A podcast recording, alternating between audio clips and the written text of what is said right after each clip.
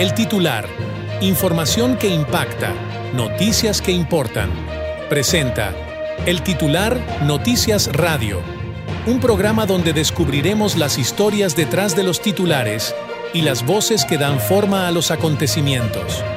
Con Gisela Ramírez. Este anuncio fue elaborado por la plataforma Eleven Labs. Hola, ¿qué tal? Muy buenas tardes. Bienvenidos y bienvenidas al titular Noticias Radio. Es un gusto, es un placer que nos acompañen y que nos permitan entrar hasta sus hogares, hasta sus oficinas o donde se encuentren escuchándonos. ¿Qué les parece si vamos directamente a la información? Y de acuerdo a la plataforma FlightAware, que monitoriza el tráfico aéreo, más de 750 vuelos han sido cancelados en las últimas horas, 1.200 más sufrieron retrasos en Estados Unidos por la ola de frío que se registra. Eh, este fin de semana, más de 1.000 vuelos estuvieron cancelándose, pero también 2.000 más desde la semana pasada. Eh, los aeropuertos más afectados fueron el de Chicago, Illinois, el Metropolitan Wayne County en Detroit, Michigan. Y es que la ola de frío ya afecta a gran parte de Estados Unidos, lo que ha obligado a cancelar eventos deportivos, además pues de tener serios problemas en materia de energía, energía eléctrica. Y por otra parte, comentarles que el sistema de información de la red de infección respiratoria aguda grave de la Secretaría de Salud en el país, pues ya informó que 16 hospitales en México presentan 100% de la ocupación hospitalaria debido al COVID-19. De acuerdo al corte, hasta el 12 de enero de este año, otras 19 unidades médicas en México tienen el 70 o más por ciento de su capacidad con camas de hospitalización general ocupadas por pacientes contagiados por el virus. Estas unidades médicas con menor disposición para recibir a pacientes se encuentran en Oaxaca, en Hidalgo, Michoacán, Guanajuato y Sonora. En lo que va de este 2024 se han confirmado 130 casos del virus, 4 defunciones de acuerdo a los datos del sistema de vigilancia epidemiológica de la enfermedad respiratoria viral. A cuidarse mucho. Y bueno, por otra parte, hoy funcionarios del gobierno del estado de Oaxaca, de perfil morenista, renunciaron a sus puestos para irse a la campaña electoral 2024. Entre los que renunciaron se encuentran el subsecretario de las de movilidad Pedro Silva y la directora del registro civil Dulce Belém Uribe. Y finalmente decirles que se inaugurará el 4 de febrero la carretera que lleva 10 años de construirse en el estado de Oaxaca que va de la capital a la costa, pero el secretario a cargo, Netzahualcoyo el Salvatierra de Sinfra, eh, destaca que hay varios tramos sin terminar. Se inaugura pero no se concluye. Es más, eh, señaló que hay por lo menos cinco tramos inconclusos que podrían estar listos hasta julio de este año. Algunas de las casetas de cobre, por ejemplo, están al 65%, pero hay otros tramos que están al 10% de su construcción. Por el momento, debido a, a que estas casetas están inconclusas, su viaje será gratuito a partir de que se inaugure. Y finalmente una buena noticia después de varias semanas, de eh, varios meses de denuncia de las condiciones difíciles por las que pasaba la jirafa Benito en el estado, en el zoológico del estado de Chihuahua, pues ya por fin hoy se anunció por parte del gobernador de Puebla que el parque African Safari ya confirma su traslado, así que en breve esta jirafa Benito será nuevo habitante albergado en African Safari. Hasta aquí la información, vamos a una pausa comercial y regresamos en el titular Noticias Radio. Continuamos en el titular Noticias Radio con Gisela Ramírez. Síguenos en Twitter y YouTube como arroba titular noticias, en Facebook como titular noticias MX y en Instagram como arroba el titular noticias. Hola, muy buenas tardes. Continuamos aquí en la señal digital, en el titular Noticias Radio, y es para mí pues un gran placer eh, seguir llevándoles información, orientación, pero sobre todo esta información que eh, es para mucho tiempo porque son consejos de personas que les gusta cuidar el ambiente y que nos pueden dar orientación precisamente con estos temas. Estamos eh, saludando a Gabriela Hilaria Pinacho Hernández, ella es agroecóloga y pues mire, si usted quiere... Eh, sentirse mejor con el ambiente, poder cultivar pues sus propios alimentos, qué mejor que hablar con Gaby. Gaby, ¿cómo estás? Muy buenas tardes. Hola, muy buenas tardes. Buenas tardes al público que nos eh, sintoniza, nos escucha en estos momentos. Pues sí, así es. Yo soy agroecóloga. Eh, tratamos de ir este, contribuyendo a esta parte de, de ir cuidando pues el medio ambiente, nuestra salud, ¿verdad? Yo soy este, pues, soy emprendedora, soy este, la que dirige una, eh, una, una, asociación de, de, asesores que se llama eh, Orgánicos La Cueruda, que pues estamos dedicados a contribuir para ir mejorando un ambiente más sano, en la producción de alimentos más sanos, un poco más libres de agroquímicos, ¿verdad? Ya que pues como sabemos, nuestro medio ambiente, nuestra salud, pues han ido de algún momento pues degradándose debido a lo que consumimos, ¿no? Al exceso consumo de, de agroquímicos, de fertilizantes que han ido haciendo que el suelo pues se vaya pues deteriorando, ¿no? Y, y de ahí pues surge lo que es el el calentamiento global, que no es más que las consecuencias de cómo nosotros estamos llevando nuestra vida cotidiana, ¿no?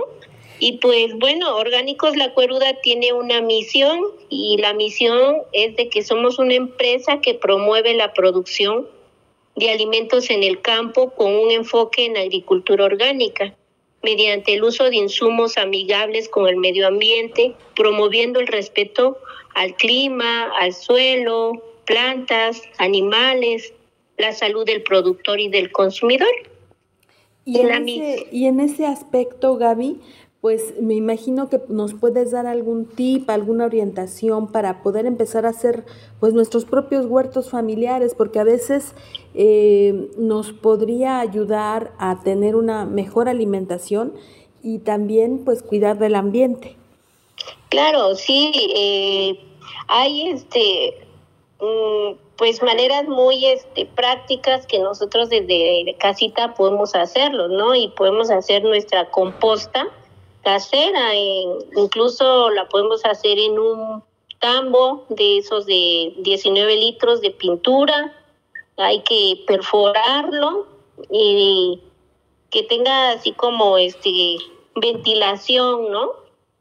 Y este y le ponemos este lo que es una bolsa de nylon para que ahí se recoja el lixiviado y ahí podemos ir este poniendo lo que tierrita, lo que es hojarasca, eh, lo que es este mm, el residuo de comida que sacamos a veces de, de consumo diario, ¿no? Los residuos de, de las verduras o de lo que comemos, que a veces sobra un poquito, bueno, pues incorporarlo en esa composta, la materia seca verde, que las hojitas de los árboles, y le vamos a aplicar un poquito de cal, porque muchos dicen es que se me llena de cucarachas, de hormigas, de los olores fétidos, ¿no? Bueno, pues para evitar esos malos olores, pues tan fácil como ponerle, espolvorearle un poquito de, de cal, de la cal comercial que venden en las ferreterías o en los materiales, pues les polvoreamos para evitar los olores. La otra es este hacer nuestra compostita en una caja, en un este, en una tarita, o incluso hasta en una en una caja a veces de, de, cartón, hay veces que lo hacen, nada más que a veces pues se humedece mucho, ¿no?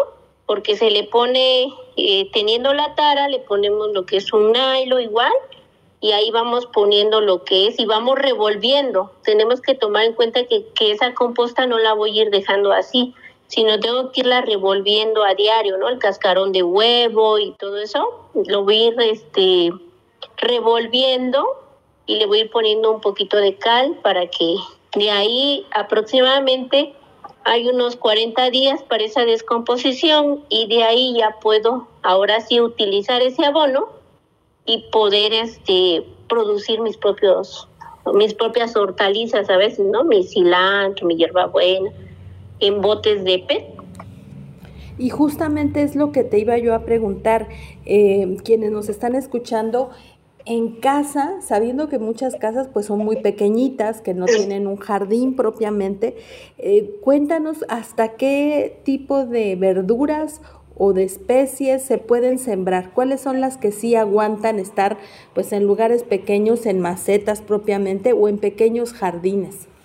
Sí, mira, eh, de, podemos cultivar hasta tomate en, en nuestras este, mm, en nuestras macetas en casa eh, podemos hacer este cultivo de eh, este lechuga, pepino, calabacita. Incluso si, si nuestra casa es pequeña, en el techo podemos hacer una área verde. En el techo de la casa podemos este adecuar eh, como en tipo este terracitas eh, de madera. Podemos ir a hacer nuestros cajones para ir ahí sembrando y producir nuestras hortalizas. Eh, entiendo que además de, dar estas orientaciones, ya también eh, haces varios talleres al año que te permiten pues tener este contacto con la población que quiera tener una orientación ahora sí que de la, de la teoría y de la práctica para tener pues más conocimientos y como que ir con alguien maestro, que sepa en este caso una maestra, que nos vaya dando más el paso a paso, que sin duda pues va a mejorar de lograrse este huerto familiar, pues te asegura un alimento diario, ¿no? Sí, y sano sobre todo, ¿no? Sano, porque desafortunadamente ahorita lo que consumimos no sabemos en realidad si está en una producción limpia o le pusieron un montón de, de químicos, ¿no? Entonces, este, sí, fíjate que es muy interesante porque eh, aquí la, la intención de, de Orgánicos La Cueruda, que, que es la que yo este dirijo, aquí la cuestión es vivir el acompañamiento con el con las personas, ya sea desde una ama de casa, que es la que yo atiendo, hasta un productor que tiene de 6, 8 o hasta 12 naves de tomate, fresa, etcétera, eh, viven el acompañamiento conmigo. No están solos, no, no es de decir y nada más darle las instrucciones y ya, sino yo voy, verifico, estoy con ellos, eh, ellos también a veces este, tienen algunas sugerencias para mí, ¿no? Y, las tomamos en cuenta, ¿no? Porque a diario la intención es aprender, tanto yo aprendo como del productor, como el productor aprende de mí, ¿no? Pues mira, Gaby, yo creo que esto que nos dices, mm, para muchos que quieren tener, aparte de, de, buena vida, buena salud y que tienen buenos propósitos para este año, yo creo que uno podría ser instalar tu propio eh, cultivo, tu propio huerto familiar. Y ya con estos ejemplos que nos das, pues quienes nos estén escuchando seguramente van a tener la motivación para hacer sus propios alimentos. Eh, platícanos, danos tus redes sociales, el número al que te pueden marcar quienes tengan esta inquietud y quieran tener directamente un trato contigo para que les orientes. Claro que sí, mira, eh, eh, ahorita estamos ubicados aquí en Miahuatlán de Porfirio Díaz, Oaxaca. el número de teléfono celular, ya sea llamada telefónica o un WhatsApp es el 951 607 86 63.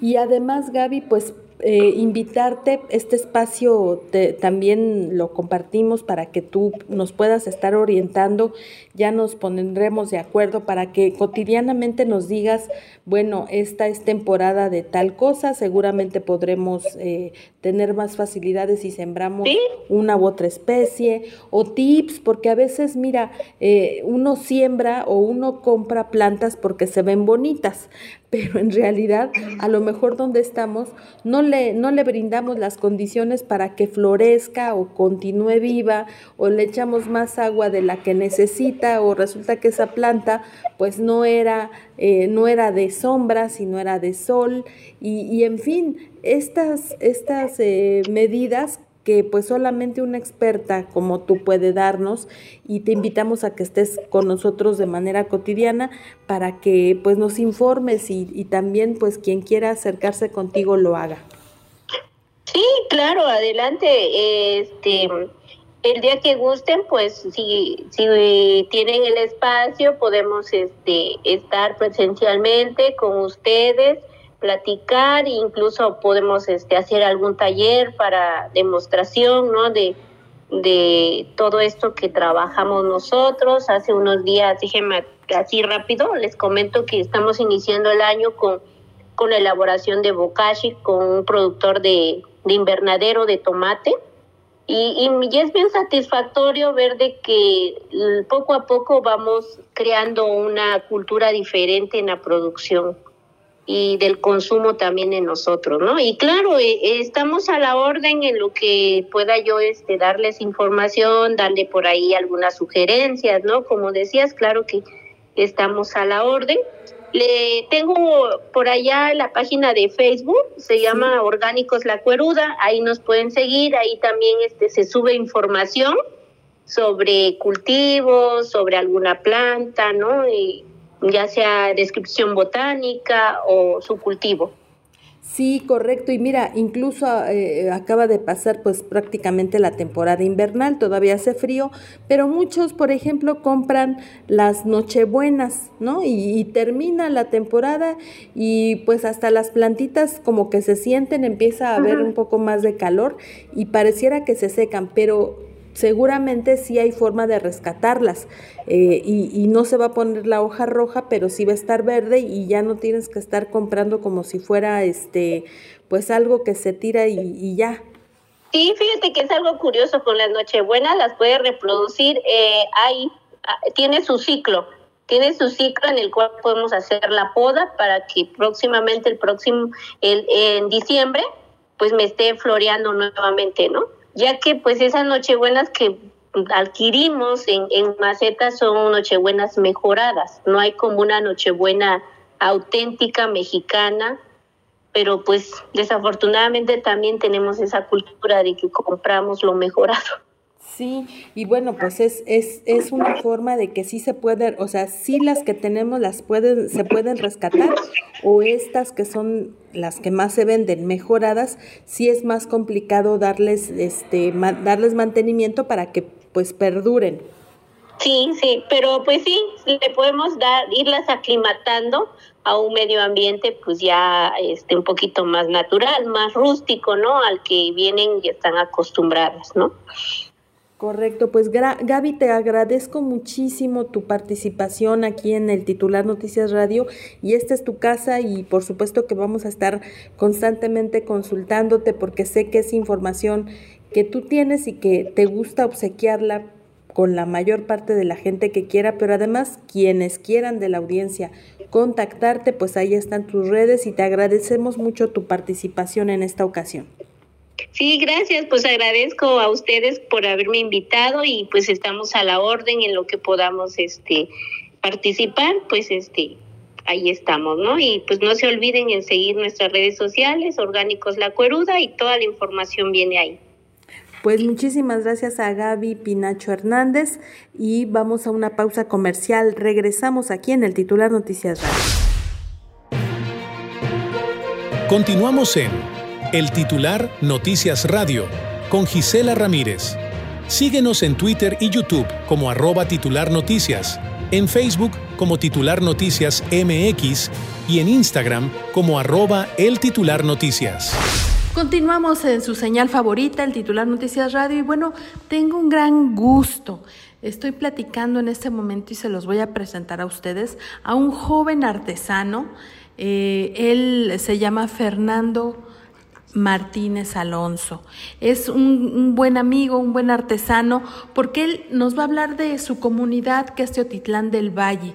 Si ustedes vienen a Oaxaca, no pueden dejar de visitar esta comunidad que, bueno, pues está muy cerca de la capital. Estamos hablando aproximadamente a unos 20 minutos en transporte público, hasta unos 15 si me apuran en, un coche, en un vehículo propio, porque está muy cerca, realmente está cerca, eh, son menos de 30 kilómetros. Está la entrada sobre la carretera federal 190 y es un lugar en el que se van a encontrar sobre todo una particularidad, que son los tapetes, los tapetes tejidos, que le ha dado nombre internacional a este lugar. Y bueno, Fernando, buenas tardes, platícanos un poco cuál es eh, este tapete, por qué se ha hecho tan famoso, tan característico, qué novedoso tiene de otros que hay en el país. Sí, muy buenas tardes, este, Gisela. Para mí es un gusto estar contigo en esta tarde, aquí en tu programa. Y gracias por invitarme también. Este, ¿Qué te puedo decir más de Teotitlán? Es un pueblo que está sumamente cerquita, o como acabas de decir. Bueno, aquellos que quieran visitarnos está aproximadamente a unos 30 minutos aproximadamente. Puede que sí esté en 15, solamente hay que tener un poco de cuidado con la cartera. Los taxis también son un poquito medio acelerados. Sí se hace poco tiempo. ¿Qué te puedo decir allá de Teotitlán? Este, es un pueblo no catalogado como mágico, porque ya no existe esa categoría actualmente, pero este, bien puede ser uno de esos pueblos muy cercanos con una gran diversidad en turismo. Te cuento rápidamente, en Teotitlán existen varios lugares para visitar, no solamente es los tapetes, también en Teotitlán se elaboran lo que son las famosísimas velas de concha, que son velas que se usan para mayordomía o en otro caso para pedidas de mano se usan dependiendo del tamaño. O sea, ahora sí que hacen la vela dependiendo del tamaño del amor que tengas a otra mujer. Dato curioso. También están este, la iglesia del siglo XVI. También hace poco tiempo, que fue hace unos 15 días, el inicio de año, hay un lugar denominado La Cuevita, que anteriormente en historia se dice que ahí se encontró o apareció una virgen y que el agua abundaba bastante. No me sé la historia como tal, así completa, pero sí te puedo este, ser un poco práctico. Eh, se hizo actualmente, se hizo hace unos 200 años un lugar como pedimento, o sea, la gente va ahí el día 31 a recibir año y el día primero pues va a pedir por el año que, que ya tomamos. De igual manera está para poder visitar lo que es los fieles, o, perdón, los que son este, muy católicos, hay un lugar que se llama el Cristo Grande. En ese lugar, pues, hace mucho tiempo llegó un Cristo en tamaño pequeño y con el paso de los años, pues este Cristo empezó a crecer. Actualmente es muy venerado y muchísima gente de varias, varias partes de la República y de de Oaxaca, pues lo van a visitar. A ver, cuéntame, pero ¿cómo que creció? O sea, ¿se hizo más grande? ¿Qué es pintura? ¿Qué es? No, es prácticamente una figura. Una figura. La historia, o sea, no puedo decir que sea leyenda porque no, no es así como tal, la historia que se cuenta y los que gustan ir Ahí está detallado que dicen que llegó en una canasta del tamaño de aproximadamente unos 40, unos 40 centímetros. Con el paso del tiempo empezaron a ver que empezaba a crecer y ya no podía estar más tiempo en su cruz y tuvieron que cambiarlo. Los que han ido, no me dejarán mentir, en esa, en esa capilla se pueden lograr apreciar las cruces en las que ha ido cambiando de tamaño. Actualmente sí está un poco grande, puedo decir que es un tamaño adulto, es grande y mucha gente pues la va a venerar. Su fiesta, su fiesta más grande ya es el día 3 de mayo. Se hace una fiesta muy grande, este, lo que es el Día de la Santa Cruz. Hay mucha gente la, la va a venerar. También hay misa ese mismo día. Ya prácticamente este, en unos cuatro meses qué interesante, pues sobre todo porque si ustedes les gusta este tipo de turismo religioso, sin duda es un lugar, es un santuario que tendrán que conocer y eh, buscar esta, estas imágenes, estas cruces. ¿Se ven las cruces ahí? Sí, claramente se ven ahí. Como te digo, mucha gente pues las va, la va a venerar.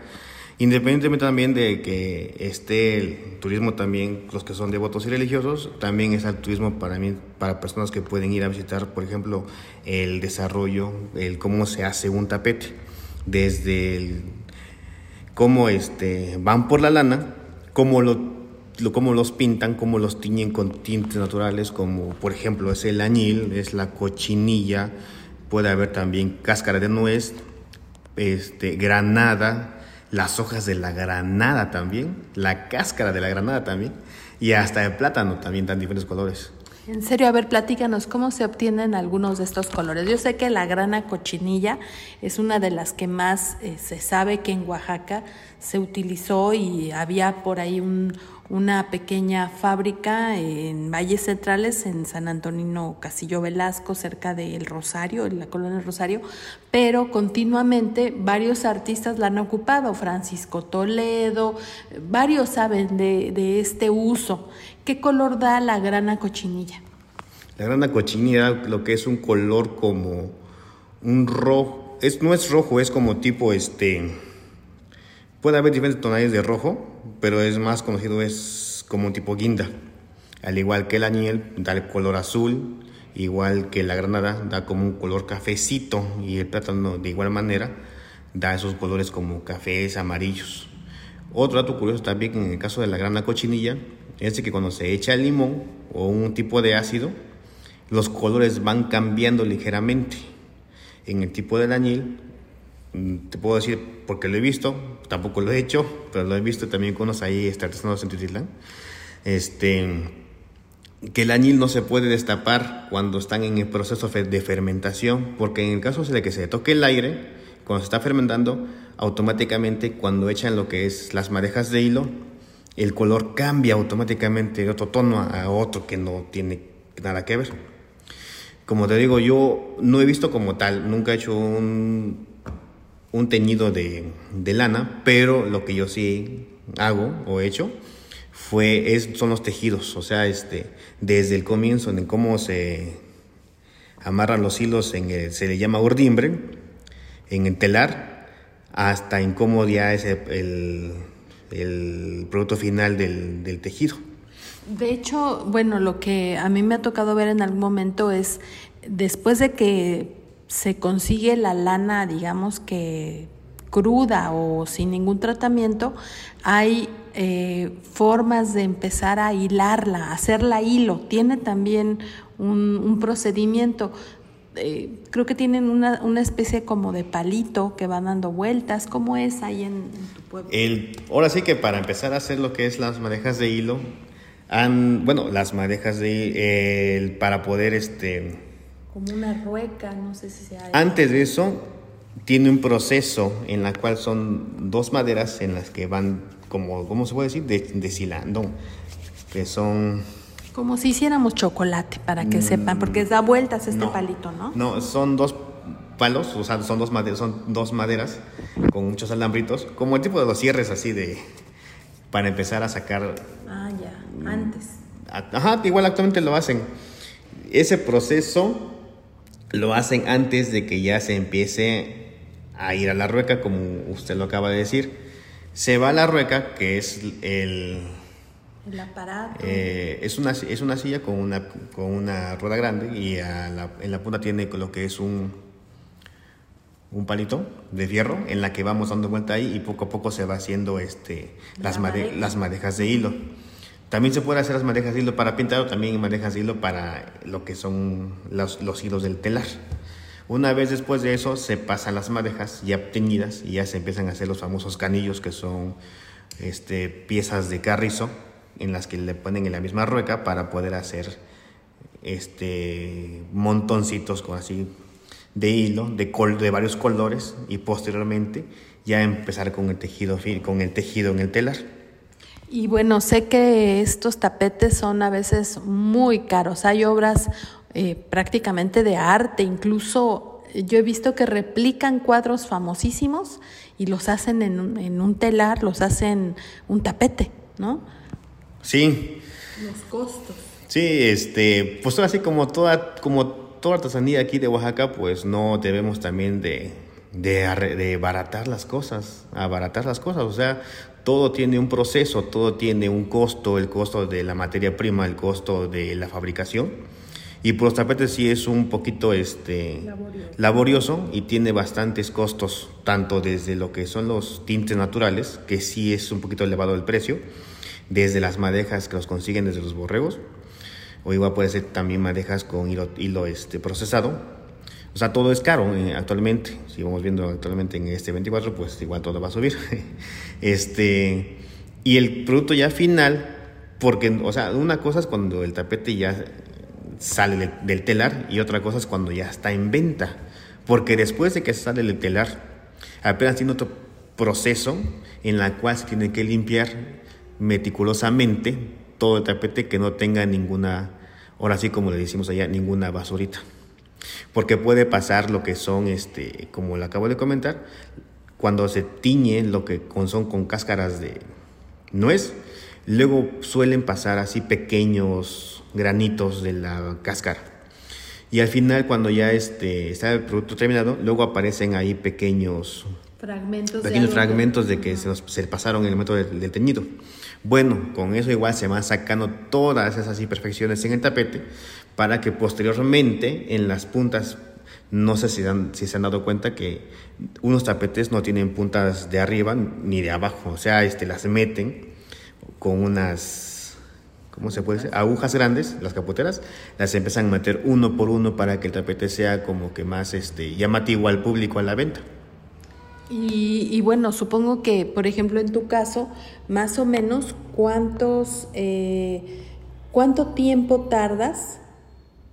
Eh, ¿Cuánto tiempo se tarda en hacer un tapete aproximadamente? Yo sé que puede haber dependiendo del tamaño, pero más o menos un, un bonito tapete con muchos colores. ¿Cuánto tiempo más o menos tardas en elaborarlo? Un tapete muy llamativo, con varios colores, y quería usted, ese tapete me gusta mucho, aproximadamente entre tres semanas a un mes y medio. Igual también varía de, también del tamaño y la complejidad. Hay unos que probablemente se pueden llevar este 15 días, una semana, y otros hasta dos, tres meses por el tamaño. Hay unos tapetes que son muy grandes que miden aproximadamente de 3 metros por 4, unos que le dicen igual los que son famosos como tapetes como alfombra, que miden igual hasta unos 8, 9, 10 metros. Sí han llegado a ser de este tipo, de este tamaño. Sí, de hecho, otro dato curioso, por si gustan ir a una boda en Tetitlán. Cuando hay bodas en Tetitlán, en la iglesia, este, hay un tapete que prácticamente mide, prácticamente mide desde lo que es el altar hasta la puerta de la iglesia. Como una alfombra roja. Es una alfombra roja, pero prácticamente mide más de unos 30 metros por los que quieran ir a ver, los novios pasan por ahí y es algo bonito, o sea, somos este, orgullosos de tener también este, esta, este, arte. este arte en nuestro municipio. Oye, ¿y qué pasa con esa alfombra roja cuando ya pasó la boda? ¿Qué, qué, cómo la ocupan o qué pasa con ella? Como acabo de comentar, es la alfombra roja donde pasan los novios, los que se, recién se van a casar. ¿Pero y después? Es esa, esa alfombra es propiedad de la iglesia y pues obviamente la presta cuando hay bodas. Es como un acto de gala, pues. Ah, mira qué interesante. Yo pensé que cada boda hacían un tapete nuevo. Dije, uy, qué generosos. No, es propiedad de la iglesia, no, pero sí está muy grande. Ah, yo cuando lo, vi la primera vez dije, wow, qué, qué largo, ¿quién lo habrá hecho? Y lo, bueno, los que son de allá dirán, ¿cómo se habrá visto en el telar o cómo habrá sido el telar? Pero sí está muy bonito para que quieran ir a ver también. Y esa, eh, por ejemplo, ese largo, quien lo haya hecho, se fue haciendo por partes, se cosía o conforme o, se iba agregando al telar mm, mm, e, ese, ese hilado. La verdad desconozco, ¿eh? yo solamente lo he visto y como te digo me asombra mucho el largo, el largo del, del tapete. Igual podemos hablar también ya que tocamos el tema de las bodas, podemos también tocar lo, que le comenté al principio, lo que son las famosas velas de concha, los que han ido, los que gustan ir, pues igual podemos poner aquí unas fotografías para que las puedan ver. A ver, cuéntame, eh, ¿cuántas fechas, por ejemplo, ahorita pues estamos prácticamente en enero, inicio de año, ¿qué fecha viene buena como para que quienes nos están escuchando y vienen a Oaxaca vayan a la comunidad de Teotitlán del Valle? Las fechas que pueden ir y que pueden disfrutar de buenas vistas, pues prácticamente es todo el año, todo el año, pero o sea, fiestas así, este, que, que, que, que vienen actualmente, pues es el 3, de mayo, como le acabo de comentar, el Día de la Santa Cruz, igual tenemos un cerro denominado Picacho, que en zapoteco quiere decir Llevats. El día 3 de mayo, igual mucha gente, por devoción, va a ese cerro. La cima de ese cerro se encuentra una cruz. Se, celebran también, se celebra también una misa ese día, por el día de la festividad. La siguiente festividad que, que vendría sería en julio, la primera semana completa del mes de julio, que es la fiesta más grande del pueblo, en honor a la preciosa sangre de nuestro Señor Jesucristo. Posteriormente sería este, en el mes de septiembre y octubre, relativamente a la Virgen de Rosario y la Virgen de la Natividad. Pues sí que es todo un año, pero quienes quieran cualquier, en cualquier época del año siempre es bonito conocer Teotitlán del Valle. Tienen un museo, una especie de eh, lugar donde se habla precisamente de estas tradiciones de los telares. El, ¿Cómo se llama? Es un centro... Es un centro cultural, es el centro cultural del municipio de del Valle. Está justo a un costado del municipio, en el centro de la, del municipio. Y cuenta con tres niveles en la que pueden ustedes ver también el proceso de elaboración de los tapetes, los teñidos, este, las velas de concha, las, tradición, las principales tradiciones y también este, el sector... Este, comercial que puede existir allá, como son el, maíz, o sea, la, siembra de maíz, frijol y también la ganadería. También hay unos pequeños ahí clips que pueden ver ustedes este, todo eso proceso. Y también está lo que es una sección especialmente para danzantes, que ya no es como otros municipios que son por grupos folclóricos. Allá realmente la danza pluma se ve más por lo, por lo religioso. Es una promesa, no es un grupo, es una promesa de tres años en la que hacen este, unos jóvenes o personas para poder bailar en esos tres años. Se comprometen. Oye, y, bueno, ya para finalizar, eh, sabemos que también queda cerca una laguna, una presa. ¿Qué es lo que hay ahí? Sí, es una presa.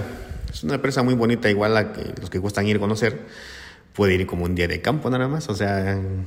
Es ahí paisaje. Es un bonito paisaje, igualmente hay un centro turístico ahí, le dicen la casa, es una casa de, una casa de turismo, para los que gusta también ir a convivir un rato, en la cual este, me parece que esa, casa de turismo está administrada por los mismos, por un comité especialmente del, ayuntamiento, pero si le abren a la población, igual que quieran rentar ese lugar, pues es muy bonito para pasar un agradable, cumpleaños, fiestas, con una vista muy agradable del Picacho y también de la presa. Bueno, y antes de que te vayas, Fer, porque esta sección es mucho de turismo, gastronomía, lo que queremos es invitar a la audiencia, quienes nos están escuchando, a tener opciones para viajar, para conocer tradiciones, eh, costumbres, eh, pero bueno, también les tenemos que dar una orientación de más o menos en cuánto saldría visitar eh, Teotitlán del Valle. Si estamos eh, hablando de que llegan a la capital, ustedes ya saben, hay vía aérea, hay autobuses, dependiendo de la línea de, autobuses, pues tendrá un costo, mil, si no recuerdo, si no mal recuerdo, mil, un poquito más de mil pesos el autobús del ADO y algunos otros transportes más económicos, pero bueno, siempre les recomendamos que sean transportes oficiales porque tienen seguro del viajero, porque de alguna manera pues tienen hasta seguro que les permite eh, tener esa seguridad o certeza de en dónde están viajando. Eh, pero ya cuando llegan a Oaxaca, la capital, ¿cómo pueden trasladarse a Teotitlán del Valle si no tienen auto? Eh, hay dos opciones, una es por taxi y otra es por el autobús, los famosísimos ATSA o los famosísimos también Goma autobuses de Mitla, que actualmente están cobrando unos 15, 18 pesos por persona. Tienen que transbordar, bajarse en el crucero y tomar un taxi. El taxi cobra 10 pesos del crucero, del crucero de la cartera hasta el centro de la población. ¿Hay hoteles ahí? Ah, actualmente hay unos hoteles, si los gustan ver también, en Google Maps aparecen algunos que otros de, este, de, hoteles. El costo de los hoteles podría rondar entre los mil, dos mil pesos por noche y también este, en la página de Airbnb también este, existen también departamentos y recámaras y casas también para poder rentar, los que quieran ir a pasar un fin de semana por allá y conocer y convivir ahora sí con, la, con las personas de Titirán del Valle. Y también no me voy sin antes decir también de que también tenemos un mercado, un mercado, o sea, este, que tenemos los días viernes, es el día más grande, es el día como puede decir de, de plaza en el municipio y para los que gusten ir, para que vean ahí, este, ahora sí que todo lo que tenemos para ofrecer para la gente que va a visitar allá el pueblo. Pues te agradecemos mucho, Fernando Martínez Alonso, por esta plática. Yo sé que de cada lugar podemos tardarnos horas porque es muy bonito, porque la gente es muy amable, porque tienen mucho que ofrecer. Entonces, pues te invitamos para que en la próxima ocasión nos sigas platicando de los usos y costumbres, que nos platiques las bodas, cómo se hacen allá, cómo se celebran todavía, que ay, ¿cuáles son las contentadas? Bueno, me tienes que platicar en el próximo programa, te vamos a volver a invitar. Imagínense las contentadas, nada más danos un pedacito.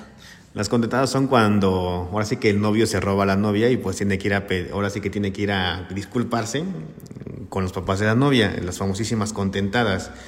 Igual, este, no, esa es una fiesta grandísima. Llevan vela, llevan pan, llevan fruta. Pero pues, Ay, no, nos, nos, tienes que invitar, pero bueno, quienes, quienes escuchen esto, que nos inviten una contentada y la próxima emisión espero que eh, invitemos nuevamente a Fernando que nos platique eh, y que nos diga en qué consiste, cómo le va a pedir perdón el novio a la familia por haberse robado a la novia, en fin, en fin.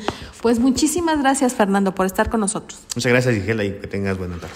Bueno, pues gracias a ustedes y eh, con esta información vamos a la siguiente pausa comercial. Muchas gracias. Continuamos en El titular Noticias Radio con Gisela Ramírez. Síguenos en Twitter y YouTube como arroba titular noticias, en Facebook como titular noticias MX y en Instagram como arroba el titular noticias. Continuamos aquí en su señal de el titular Noticias Radio. Y fíjese que, bueno, pues científicos e investigadores chinos están construyendo un telescopio denominado de neutrino submarino es el más grande del mundo. Estamos hablando que está a unos 3.500 metros bajo el agua. Esto es un proyecto que podría ayudar a revelar misterios del espacio, como es el origen de los rayos cósmicos. Esto lo informó ya la agencia de noticias Xinhua. La infraestructura llamada telescopio de neutrinos del mar tropical, que se identifica como Trident en inglés, se ubicará en una llanura abisal cerca del Ecuador, en el área marítima de China, y tendrá un diámetro de 4 kilómetros y también un área de 12 kilómetros cuadrados. ¿Qué tal? ¿Qué le parece esta información? Y bueno, por otra parte, pues ya en temas también interesantes para México, la, Autoridad de Normas de Publicidad del Reino Unido concluyó, prohibió ya uno de los anuncios realizados por la empresa Calvin Klein y una de las artistas eh, muy conocida como FK Twins. Esto fue en marzo del 2023. Sin embargo, es hasta ahora cuando se informa que bajo el argumento de que se trata de una campaña que retrata a la intérprete desde una mirada denigrante, mostrándola como un estereotipo de objeto sexual cosificado, pues se dio esta resolución.